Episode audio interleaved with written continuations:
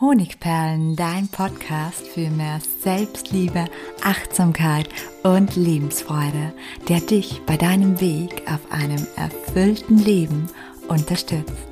Mein Name ist Melanie Pignitter. Ich bin diplomierte Mentaltrainerin, Buchautorin und Selbstliebe-Mentorin.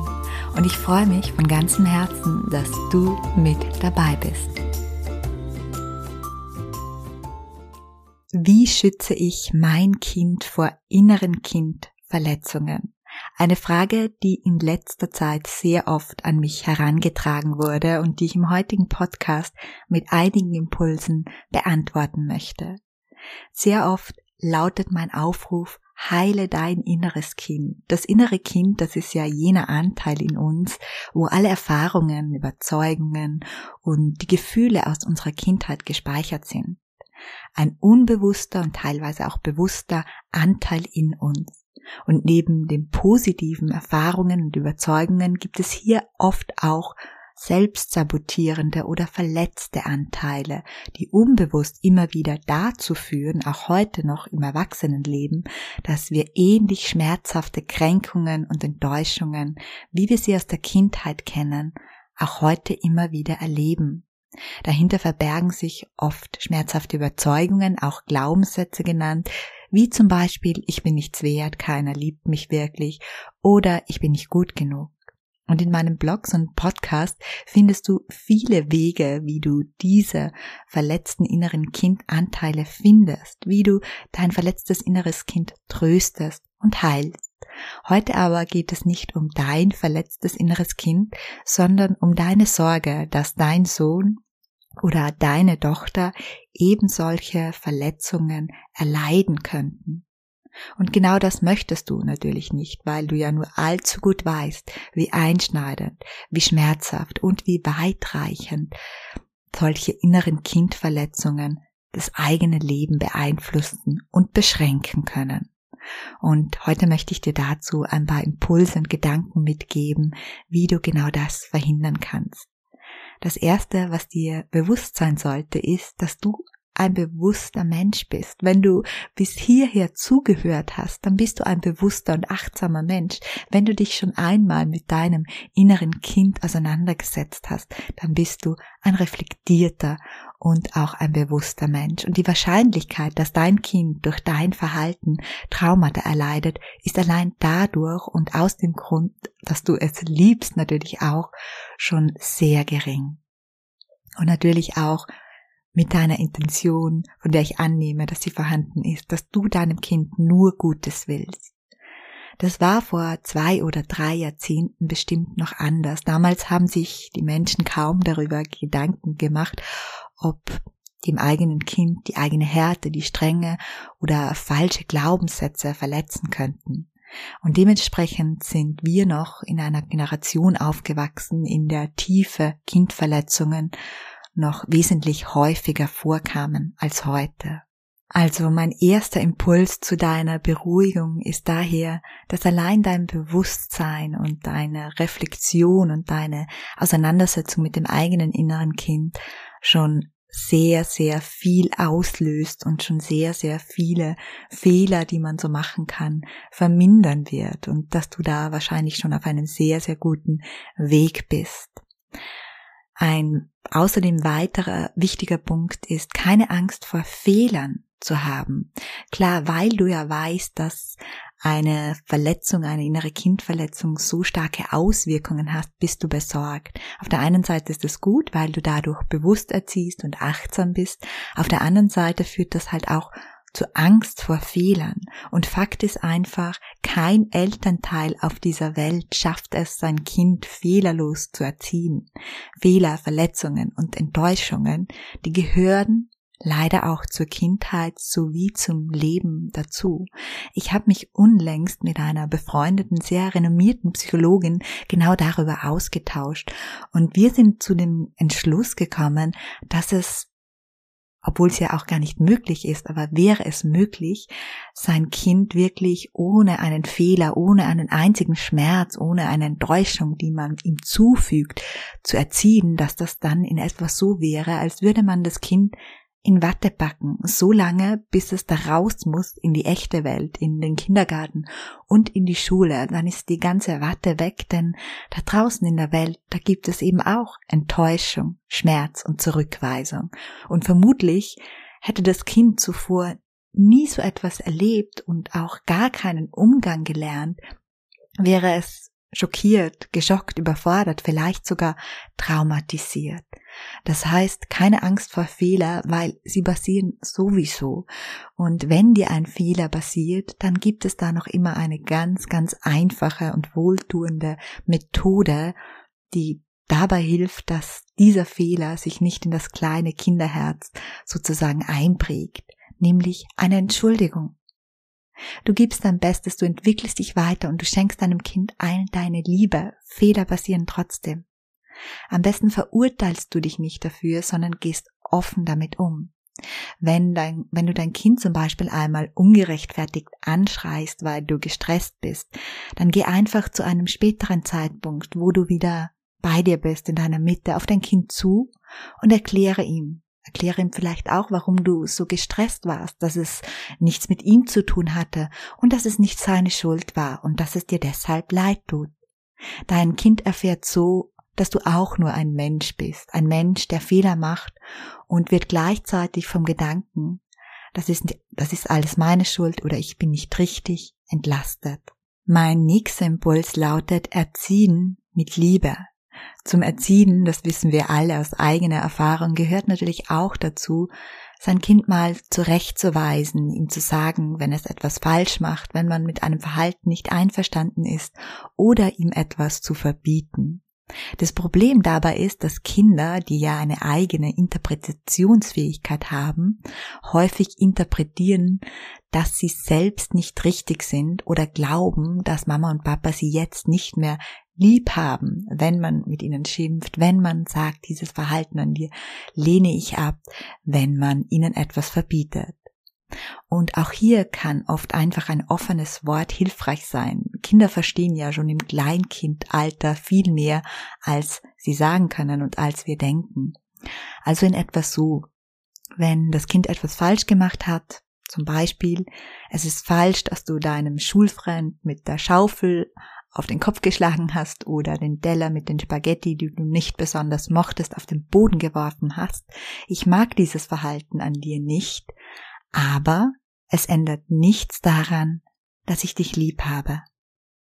Dass man dem Kind immer wieder bewusst macht, auch wenn ich wütend bin, auch wenn ich mit deinem Verhalten nicht einverstanden bin, auch wenn ich dieses oder jenes ablehne, liebe ich dich als Mensch, als Wesen, als mein Kind immer, egal was passiert. Das ist, glaube ich, eine ganz, ganz wichtige Botschaft, die man dem Kind immer wieder mitgeben sollte. Warum? Weil es bei allen Verletzungen, bei allen inneren Kindverletzungen um die Liebe geht. Der Ursprung jeder inneren Kindverletzungen, die wir selbst in uns tragen, ist enttäuschte Liebe. Jeder negative Glaubenssatz hat seinen Ursprung in fehlender Liebe gefunden. Zum Beispiel, ich bin nicht gut genug, um geliebt zu werden. Ich bin nicht schlau genug, um geliebt zu werden. Ich bin nicht liebenswert genug. Solange dein Kind also spürt, dass du es liebst, egal was es anrichtet, nicht schafft oder falsch macht, ist die Wahrscheinlichkeit einer tiefen inneren Kindverletzung sehr gering. Das A und O, um dein Kind zu schützen, ist daher deine Liebe sowie deine Werkzeuge, wie du diese Liebe zum Ausdruck bringst. Das ist besonders wichtig, denn mit hoher Wahrscheinlichkeit hattest auch du Eltern, die dich von Herzen geliebt haben. Und dennoch kam es womöglich zu inneren Kindverletzungen. Warum? Weil es den Menschen oft einfach an Werkzeugen fehlt, wie sie ihre Liebe zum Ausdruck bringen. Gerade die Generation vor uns hatte kaum Erfahrung damit, ihre Liebe offen nach außen zu tragen.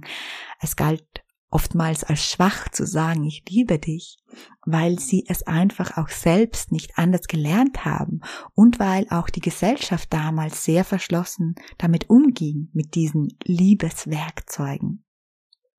Liebeswerkzeuge sind also der beste Schutz für innere Kindverletzungen. oder gegen innere Kindverletzungen. Und du kannst es heute besser machen. Setze deine Liebe in verschiedene Facetten ganz bewusst ein. Mach dir bewusst, dass es dafür verschiedene Werkzeuge gibt. Ich nenne dir hier drei Grundwerkzeuge, wie du deine Liebe zum Ausdruck bringen kannst. Erstens sind das Worte.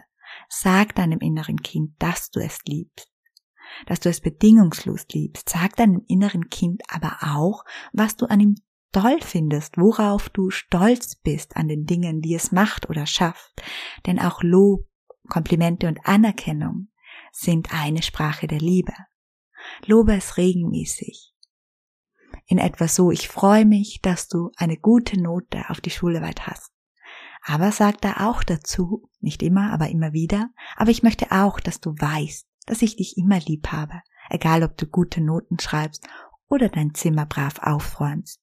Denn Liebe soll nicht an Leistung geknüpft werden. Sie soll auch nicht daran geknüpft werden, ob sich das Kind lieb und brav und dir angemessen oder dir gerecht verhält. Daher kann es hilfreich sein, dass man immer wieder diesen Satz anhängt an ein Lob, wo man dem Kind mitteilt, dass man es nicht nur liebt wegen der guten Leistung, wegen der guten Noten, wegen dem, was es gut gemacht hat, aber dass man sich natürlich darüber freut. Eine zweite Sprache ist Zeit und Aufmerksamkeit. Auch Zeit und Aufmerksamkeit zeugen von Liebe, vor allem 100% Aufmerksamkeit. Ganz, ganz selten schenken wir Dingen 100% Aufmerksamkeit.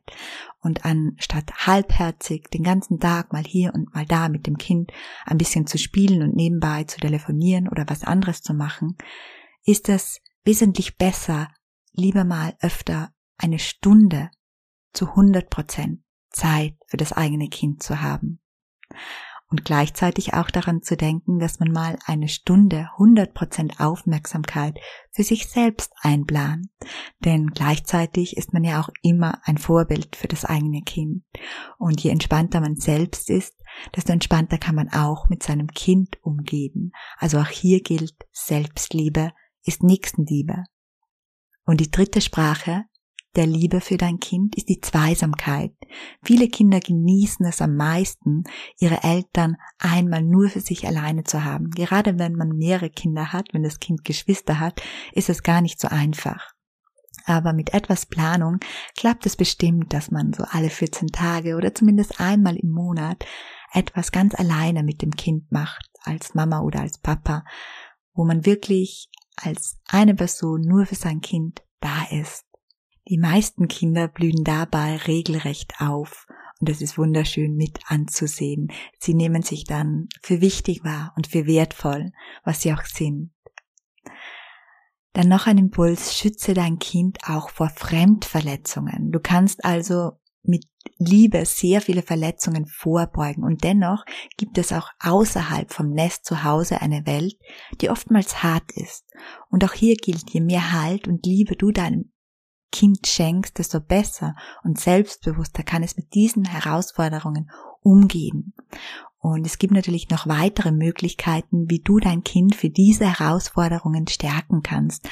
Eine ganz einfache Möglichkeit oder ein ganz einfaches Werkzeug sind Affirmationen. Du kannst diese deinem inneren Kind nicht deinem inneren Kind, sondern deinem Kind zum Beispiel vor dem Schlafengehen vorsagen und es bitten, dass sie oder eher die Affirmationen nachspricht. Ich habe hier fünf einfache Beispiele dafür. Ich bin stark. Ich bin wertvoll. Mama und Papa haben mich immer lieb. Ich bin wichtig. Oder ich kann alles schaffen, was ich möchte. Und mein letzter Impuls zu diesem Thema, heile dein inneres Kind und schütze so dein eigenes Kind. Oftmals wird Schmerz über viele Generationen hinweg weitergegeben, so lange bis irgendjemand den Mut oder die Muße hat, seine eigene Geschichte zu heilen sei du dieser jemand. Ich bin der tiefen Überzeugung, dass wenn du dein eigenes inneres Kind tröstest und heilst, du die Weitergabe von alten Mustern und Schmerzen stoppen kannst. Dazu habe ich auch einen Intensivkurs Befreie dein inneres Kind, wo ich dich über sechs Wochen lang in diesem gesamten Prozess begleite. Der Kurs ist entweder in der Variante nur für dich und dein inneres Kind oder auch in der Variante innerer Kind Mentor zu haben, wenn du zuerst dein eigenes Kind heilen willst oder die Heilung vertiefen willst und dann die Werkzeuge auch anderen zur Verfügung stellen möchtest. Mehr darüber erfährst du in den Show Notes, da ist ein Link zur Landingpage mit allen Informationen. Ja, schön, dass du auch heute wieder dabei warst. Ich wünsche dir noch einen wunderschönen Tag, einen wunderschönen Abend und bis zum nächsten Mal, deine Melanie.